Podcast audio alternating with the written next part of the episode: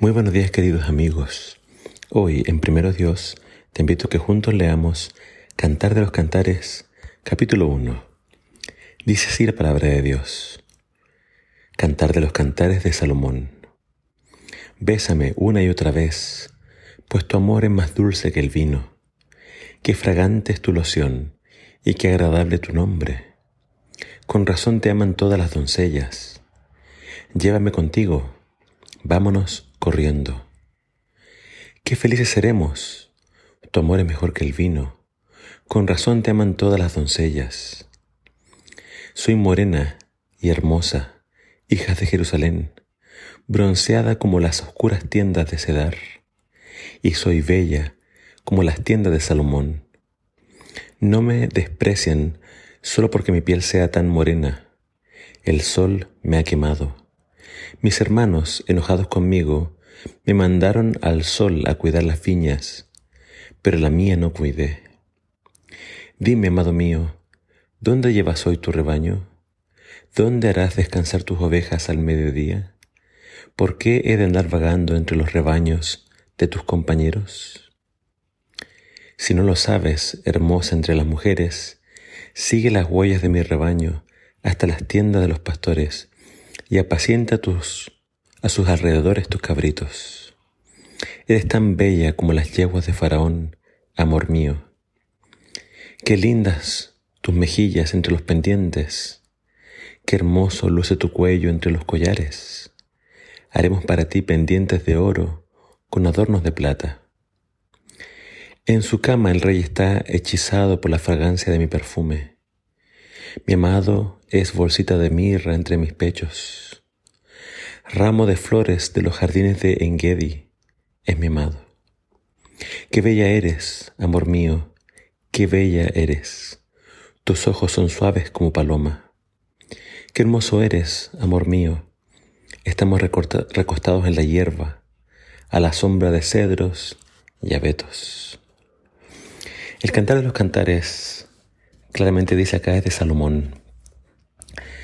De Salomón la Biblia nos habla de que tuvo muchas mujeres, pero el consenso es que este libro fue escrito en la juventud, quizás cuando tenía una sola esposa. Y la esposa de Salomón que tuvo por mucho tiempo fue, según la Biblia, la hija de Faraón. Quizás por eso hay una alusión acá a los caballos de Faraón.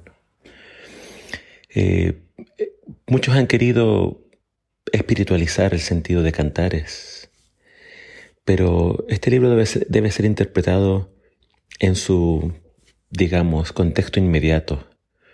Nos habla del amor de dos personas, de dos novios, y el texto se va construyendo desde lo que es eh, sus primeros romances hasta el casamiento.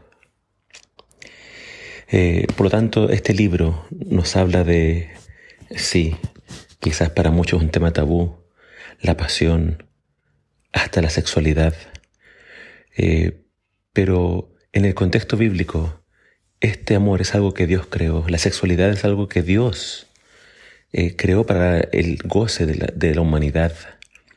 No solamente debe ser visto para la procreación, sino que para el deleite de los seres humanos.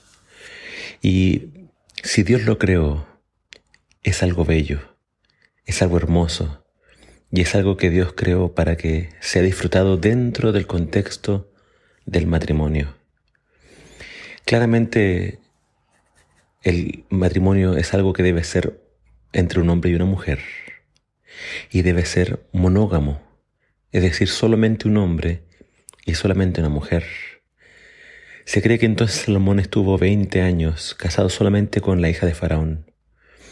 Pero después Salomón cometió el error de casarse con más mujeres, quizás como una estrategia política para conservar la paz y quizás también como una estrategia financiera para asegurar el comercio entre él y diferentes naciones. Pero la Biblia después nos dice que él amó a muchas de esas mujeres y entonces el sentido original del matrimonio se pervirtió. Pero aquí en Cantar de los Cantares todavía estamos viendo ese amor puro, ese amor eh, entre un hombre y una mujer. Y está claramente lleno, lleno de alegorías, eh, porque se habla del amor, de los frutos, se habla, es un libro muy colorido, lleno de alusiones a frutos, eh, como la mirra, los diferentes aromas, colores. y tienes que leerlo en tu Biblia, ojalá en una versión moderna, porque acá habla la esposa, habla también el esposo, hay un coro de las doncellas. Entonces debes leerlo eh, de forma que entiendas bien quién está hablando. Pero, ¿qué destacamos de este primer capítulo? Destacamos eh, este anhelo del encuentro entre los amados. Ellos anhelan verse, anhelan estar en compañía mutua. Y hay muchas palabras de elogio, hay muchas palabras donde se habla de la hermosura. Eh, por lo tanto, dentro del amor es muy importante esta parte, los elogios, las palabras hermosas. Y por ahí comienza el amor, por las palabras. Eh, ojalá que en tu matrimonio no falten estos cumplidos que hacen sentir bien, que hacen sentir el amor y después ese amor va a llevar obviamente a las caricias y, y otras manifestaciones del amor. Que al leer cantares pensemos en ese amor puro que Dios quiso que nosotros disfrutemos y que tú puedas demostrarle a tu pareja esa clase de amor. Y si aún quizás no la tienes, que reserves tu amor puro para esa persona con la cual algún día quizás pueda disfrutar el amor. Que el Señor te bendiga.